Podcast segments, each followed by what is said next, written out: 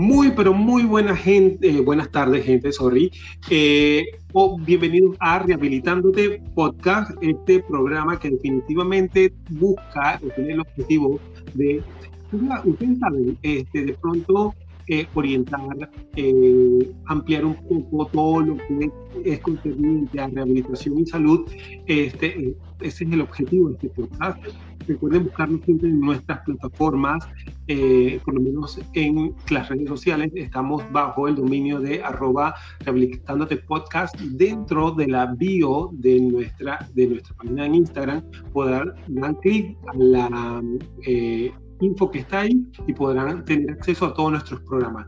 Hoy tenemos una súper invitada, una invitada del el patio criolla que definitivamente eh, llena de orgullo, orgullo, a muchos profesionales nacionales porque obviamente ha crecido bastante. La, hemos visto su crecimiento desde la parte universitaria hasta hoy en día. Sabemos que se ha esforzado y se sigue esforzando por ser una excelente profesional. Anet 1. Hola, hola, ¿qué tal? Bienvenidos a todos. Gracias por estar aquí en este podcast. Gracias, Isaac, por la invitación. Ante todo, bienvenidos a todos. Gracias a ti por aceptar. Eh, créanme que definitivamente hacer una grabación en tiempos de eh, coronavirus no es nada fácil, así que vamos a hacer todo nuestro esfuerzo para llevarle la mayor información. A ver, Anet, la gente quiere saber quién eres tú, eh, a qué te dedicas, qué has hecho. hoy vamos a hablar, gente, para que sepan, vamos a estar hablando de síndrome de Down y todo lo que tiene que ver síndrome de Down y terapia ocupacional. A ver, Anet, pero primero que se presente. Esta es la norma de este programa. Todos nuestros invitados se autopresentan. Ok, un gusto. Bueno, mi nombre es Annette Rangel, soy terapeuta ocupacional acá en la ciudad de Panamá, actualmente con una especialización en integración sensorial. También curso con la parte de psicopedagogía, educación especial. Eh, manejo la parte de secuencia oral sensorial para la parte de la alimentación Actualmente soy docente universitaria en las cátedras de práctica universitaria de el área de pediatría y el área escolar. Eh, trabajo actualmente en el Hospital Nacional, he trabajado en el Instituto Nacional de Medicina Física y Rehabilitación y en el Centro Van Sullivan Panamá como encargada y asesora de las aulas sensoriales. Ok, muy bien. Eh, entonces, entrando rápidamente a lo que es el tema de conversación. A ver, la gente a veces de pronto cuando escuchan eh, síndrome de Down o eh, más que toda esa palabra, la gente se asusta de manera genérica. Pero cuando también los profesionales del área de rehabilitación se enfrentan a trabajar con pacientes de síndrome de Down, tú sabes, a veces sienten miedo o, tienen mucha ansiedad al trabajar con estos niños. A ver, y desde el punto de vista de terapia ocupacional, también podemos decir que podemos decir que hay pocos terapeutas ocupacionales que se dediquen a las intervenciones eh, con pacientes de este diagnóstico.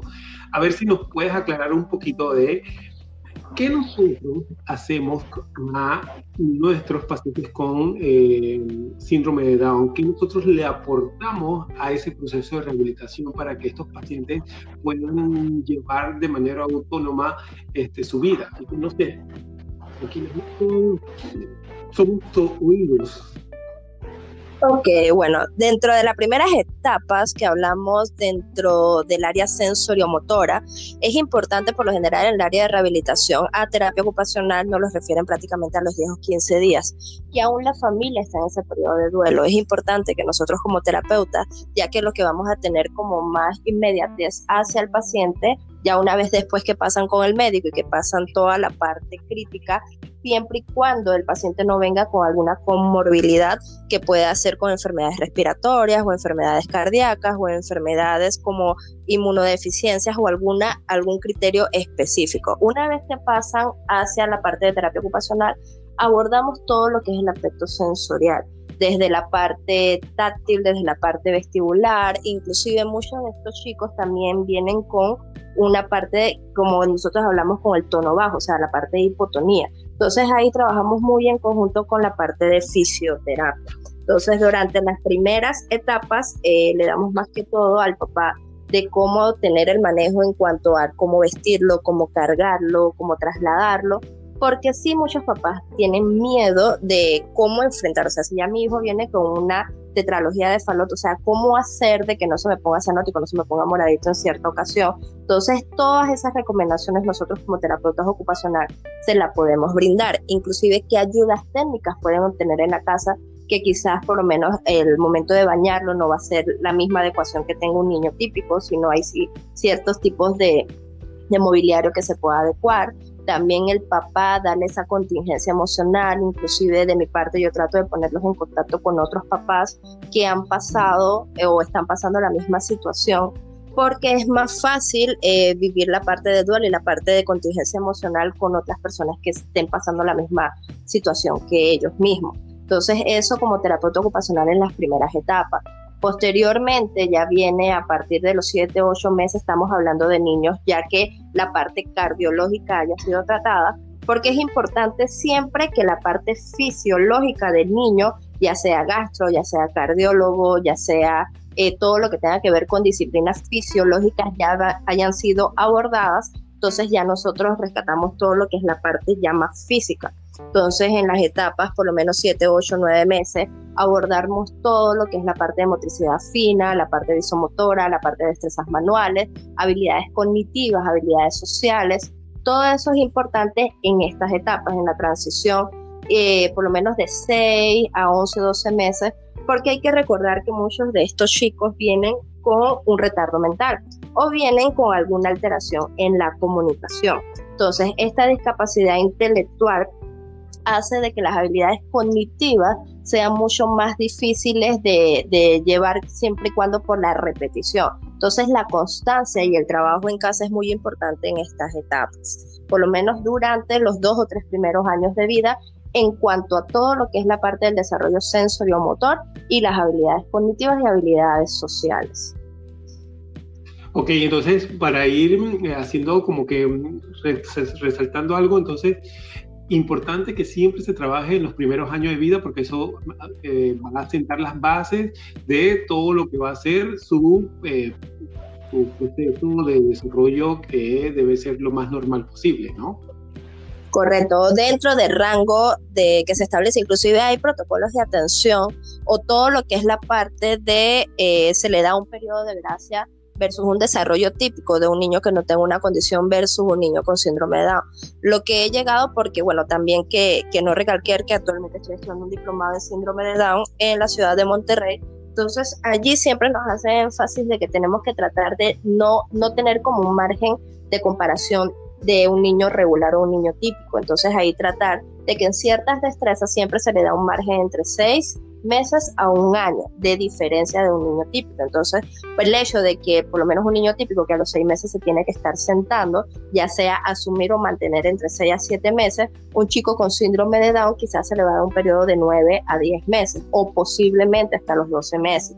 También pasa mucho con la fase del gateo, que es una de las etapas que más le cuesta más por coordinación y disociación de miembro superior con miembro inferior. Entonces, en esas etapas, saber de que un chico típico lo va, lo va a lograr realizar al 100% a los 8 o 9 meses, un chiquito con síndrome de Down no lo va a lograr hacer en ese periodo, pero siempre tratar de que las etapas del neurodesarrollo se cumplan. El hecho de que el niño ya tenga dos años y no haya gateado no se le va a forzar a que camine, aunque esté dentro del desarrollo típico sino que se le tiene que forzar a que cumpla sus etapas de levantarse la cabeza, del girar, de hacer el pivoteo, que es como modo de roll lock, también de sentarse, de cuatro puntos, de gatear, de pararse, de la marcha, todas esas etapas las tiene que realizar en el tiempo que le corresponde y ahí trabajamos muy en conjunto con el fisioterapeuta porque hay muchos chiquitos también que tienen alguna aversión al movimiento y muchas de las personas con síndrome de Down tiene un sistema vestibular alterado. Entonces, esto impide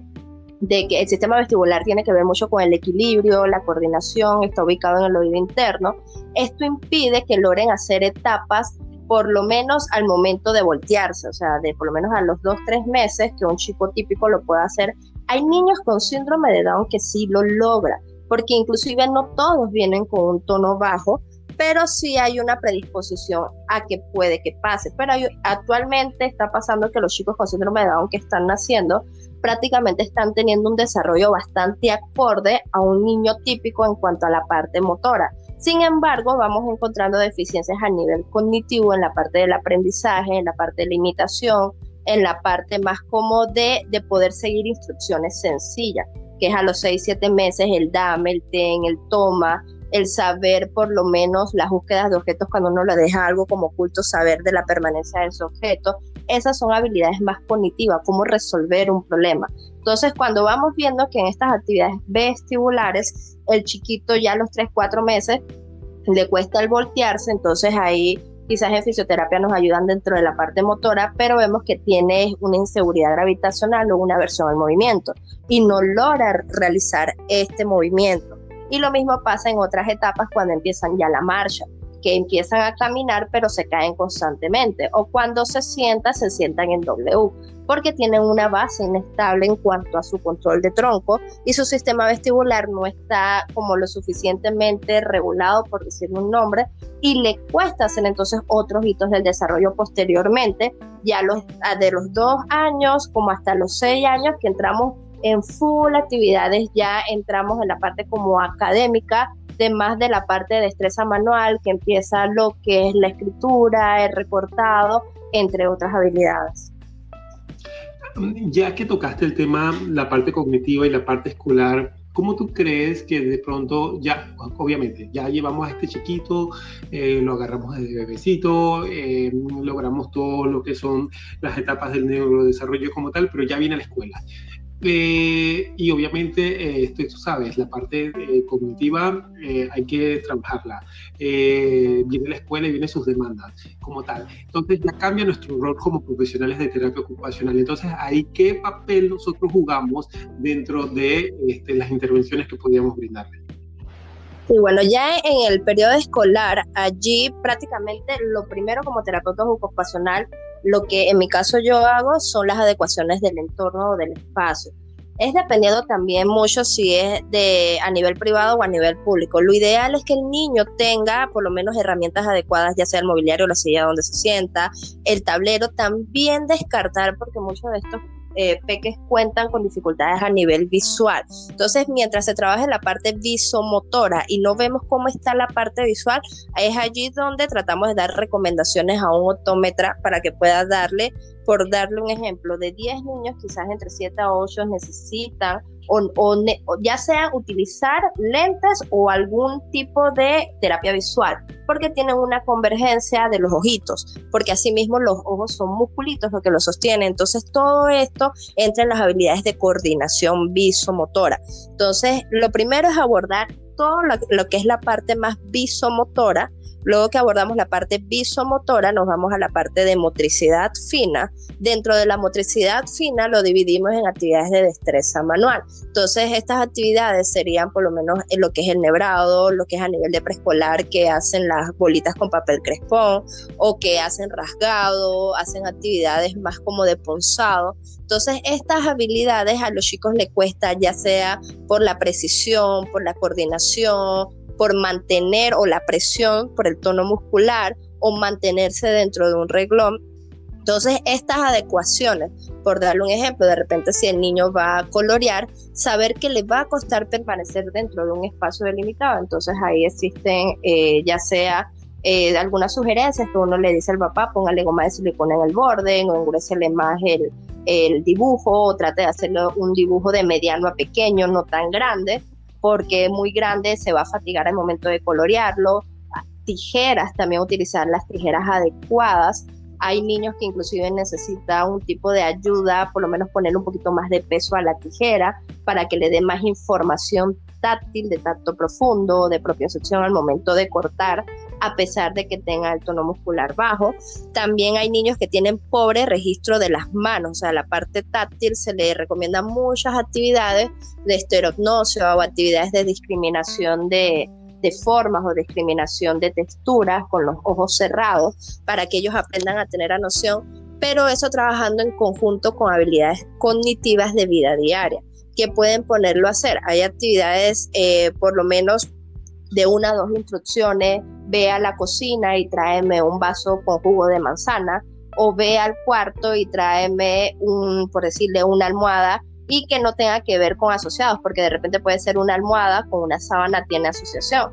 pero yo le puedo decir actividades que no tengan como congruencia, como tráeme una almohada y un zapato, o tráeme un suéter y el cepillo de dientes, o sea que ya son seguimiento de dos instrucciones, y así nos vamos a tres instrucciones. Todo esto se trabaja la memoria a corto plazo e inclusive ya después trabajar todo lo que es la parte de funciones ejecutivas. Y todo eso se trabaja hasta el momento de decidir. O sea, inclusive saber asociar de que esta ropa es la adecuada para ir a la escuela, esta ropa es la adecuada para ir al parque o esta ropa es la adecuada para ir a visitar a mis abuelos.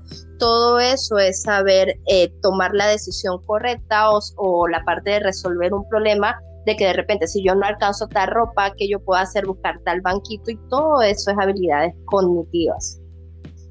Ok, yo creo que eh, definitivamente nuestra actuación y nuestras intervenciones son muy amplias y son muy variadas y obviamente la creatividad juega un papel muy importante.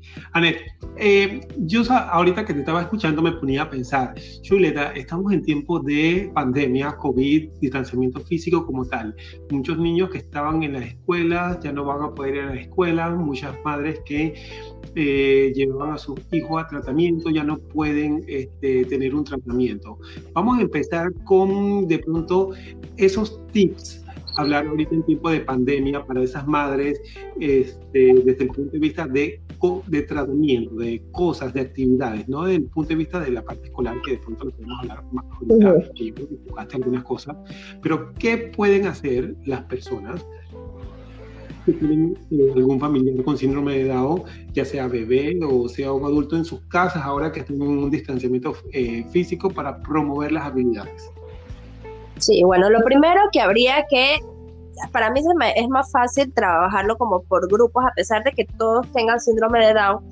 Dentro de la condición hay diferentes connotaciones que habría como que ver el tipo de discapacidad intelectual que tenga, el déficit en la comunicación, que son como dos aspectos muy importantes. Primero, agruparlos de, de acuerdo a la discapacidad intelectual, porque de ahí vas a ver el nivel de comprensión que me va a tener esa persona. Si estamos hablando de niños más pequeños, o inclusive eh, adultos que le cuesta un poco la interpretación de las, de las palabras, entonces trabajar con imágenes. O sea, existe hoy en día muchas aplicaciones como Picto Traductor que me ayuda a que puedan comprender exactamente, o sea, primero explicarle qué es el coronavirus, porque para nosotros inclusive todavía eh, a muchas personas se les hace como un poco difícil saber, se confunde con gripe, se confunde con influenza, se confunde con algunas otras alteraciones a nivel respiratorio, entonces explicarle exactamente de qué trata esto, cuáles son las normas básicas de higiene que deben de tener en la casa, del cuidado de, del lavado de las manos, la limpieza constante, el cómo estornudar, etcétera, y todo eso se tiene que hacer por medio de imágenes porque se nos hace más fácil eh, poder comprender una imagen más que una palabra o un texto. E inclusive existen diferentes a nivel online hay aplicaciones o hay unos recursos que, que está la parte más como de por lo menos Down España, que ha puesto unos excelentes recursos para la parte de ejercicio físico para realizar. También explicar cómo es el coronavirus en sí, o sea, todo por medio de imágenes. En la casa también, aparte de todo lo que es la parte de higiene personal, también empezar a enseñar lo que es el distanciamiento social. Una de las dinámicas que yo le he dicho a alguno de mis papás es la parte de, de, si son niños pequeños, enseñarle, bueno, es, tú estás en tu burbuja, esta es la burbuja, tiene tal espacio, no puedes dejar que nadie entre a tu burbuja. Los hula hula funcionan mucho para poder enseñar lo que es espacio personal o distanciamiento social. También empezar a hacer eh, por lo menos filas con las manos, entonces, inclusive puede pasar con los adultos y saber de que, mira, lo que mide tu, tu distancia cuando tú, tú, levantas tu brazo es una distancia o un poquito más de lo que tú tienes que tener con otras personas. También hay que recordar que, que las personas con síndrome de Down tienden a ser muy cariñosas. Y este cariño, empezar a explicarle que de ahora como tenemos un, un, por decirle, un virus, un bichito, como el nombre que ustedes le quieran dar, de manera que sea más entendible, mira, esto viven las personas, vamos a tratar de no besarlas, de no abrazarlas, de no estar muy cerca, sé que te va a costar, pero vamos a empezarlo a hacer desde la casa. Una vez que la dinámica se pueda hacer desde la casa, ir a otras instancias una vez que se levante la cuarentena acá, voy a la casa de mi vecino o voy a la casa de, de los abuelos, saber de que ahora es como la nueva normalidad el saber de que yo no puedo estar tan pegado a las personas y todo esto empieza desde las casas. Y aún así mantener las rutinas, o sea, las rutinas del día a día. En la mañana, que es lo primero que yo hago, me levanto, me cepillo los dientes, desayuno, me baño. Estas rutinas tienen que mantenerlas aún en tiempo de coronavirus porque esto va a hacer que se mantenga una estructura. Y así como tenía la dinámica, ya sea de ir a la escuela o de ir al trabajo, estas mismas dinámicas se tienen que mantener con un tiempo establecido desde la casa. O sea, si vamos a delimitar en la mañana, estas son las, las tareas o las actividades que voy a hacer, en la tarde entonces voy a delimitar dos o tres horas a actividades full académicas o actividades solo de teletrabajo o actividades de cocina. O sea, lo que tengan en cada uno de ustedes verá qué es lo que se le acopla, pero tratar de mantener las rutinas establecidas desde la casa y una vez que esas rutinas ya se establecen en la casa, se pueden generalizar en otras áreas. Es más fácil. Ok, yo creo que son herramientas o son tips valiosos para todas las personas que definitivamente eh, tienen algún niño con este mm, síndrome de Down. a ver, ¿y qué le podemos decir tú que, que tienes muchas experiencias con síndrome de Down a estos compañeros, a estos colegas que eh, nos están escuchando a manera de eh, tips, recomendaciones, ahorita que estamos en tiempo de COVID para el manejo con el síndrome de Down, ya sea ahorita que va a pasar, que estamos en confinamiento como tal, o en un periodo normal. ¿Qué le podríamos decir a, nuestros colegas ¿no? que, que tienen o que de pronto también hay colegas que tienen miedo, como hay otros que están iniciando en este proceso de rehabilitación de síndrome de Down. ¿Qué tú le puedes eh, decir? Bueno, lo primero que para poder dar a las personas con síndrome de Down o inclusive de cualquier condición, la primera virtud es la paciencia. Sí es cierto de que para trabajar con esta población hay que, que ser muy persistente, porque eh, llega una fase en las personas con síndrome de Down que nosotros llamamos meseta, que es como que pareciera que se estancara, que no aprendiera o que no evolucionara de acuerdo al desarrollo, pero esto es natural en muchos de estos chicos. Entonces, saber que la perseverancia, la creatividad o el saber cuál es el estilo de aprendizaje de esta persona por lo general los chicos con síndrome de Down son muy auditivos, todo por medio de la música se le entra más fácil todo por lo que es el medio de ritmo, más que por la parte de repetición. Entonces, si ustedes le pueden agregar algún tipo de ritmo, velocidad, música, ingeniársela, va a hacer que el aprendizaje sea más significativo y no tenerle miedo a la condición en cuanto a la parte respiratoria o en cuanto a la parte cardíaca. Sí es cierto que en algunas ocasiones van a estar un poco eh, más azulito, le va a costar algún tema de respiración, pero tratar de darle su ritmo y ahí paso a paso se van logrando los objetivos que se quieran. Y también mantener un, como por decirlo, una comunicación muy estrecha con la familia, porque prácticamente a mí en lo personal tengo niños que los conocí a los 10, 15 días de nacido y ya tienen 8, 9 años y prácticamente soy parte de su familia que me invitan a sus cumpleaños, me invitan a sus bautizos entonces es como un estilo de vida y tratar de que estas personas, más que todo es el derecho hacia de que tengan una buena inclusión hacia la sociedad y que ahorita mismo son niños y que prácticamente todavía vivimos una sociedad que los adultos se ha olvidado. Entonces es tratar como de ir sembrando la semilla ahorita como nosotros como terapeutas ocupacionales y ver de que estas personas pueden ser capaces igual que nosotros de poder tener una vida lo más normal posible. Yo creo que eso es muy importante, Daniel, que hay que resaltar, porque si llevamos a estos pacientes a lo largo de la vida, le damos un tratamiento, como terapeutas ocupacionales lo que más esperamos es que estas personas se puedan desarrollar eh, dentro de un entorno laboral. Y yo creo que, bueno, lastimosamente en algunos países sí se cuenta con apoyo institucional, en otros países no. Aquí en Panamá es muy difícil. Sin embargo, yo creo que hacia allá debemos de ir este, para lograr el objetivo a y que nuestros pacientes, como tú dijiste, eh, sean lo más independientes posible. Em, yo puedo decir que definitivamente esta es una población que es a veces la gente siente que, así como tú dijiste, a veces tenemos miedo, tenemos, tenemos mucho pavor, porque obviamente siempre nos dicen, cuidado que tienen problemas del corazón, cuidado que no sé qué, que son hiper, hipotónicos, que cuidado y no sé qué. Entonces, a veces nos, nos creamos este, como una, una creencia, por decirlo así, con el manejo específico este, con estos diagnósticos, porque decimos, ¿será que este, lo saco, no lo saco? ¿Seguro que le hago un daño o no le hago daño? ¿O qué? Y que, como tú dijiste bien, tener la paciencia es una virtud muy grande y obviamente este, esa afectividad que le podemos dar al niño, porque este es un niño que definitivamente ahora con este aislamiento, eh, distanciamiento, perdón, físico, debe costar mucho porque es una persona muy amorosa que siempre le va a estar besando, que siempre va a estar abrazando, que siempre quiere estar encima de, uno, pero es parte de esos niños y que debemos hacerle entender eso.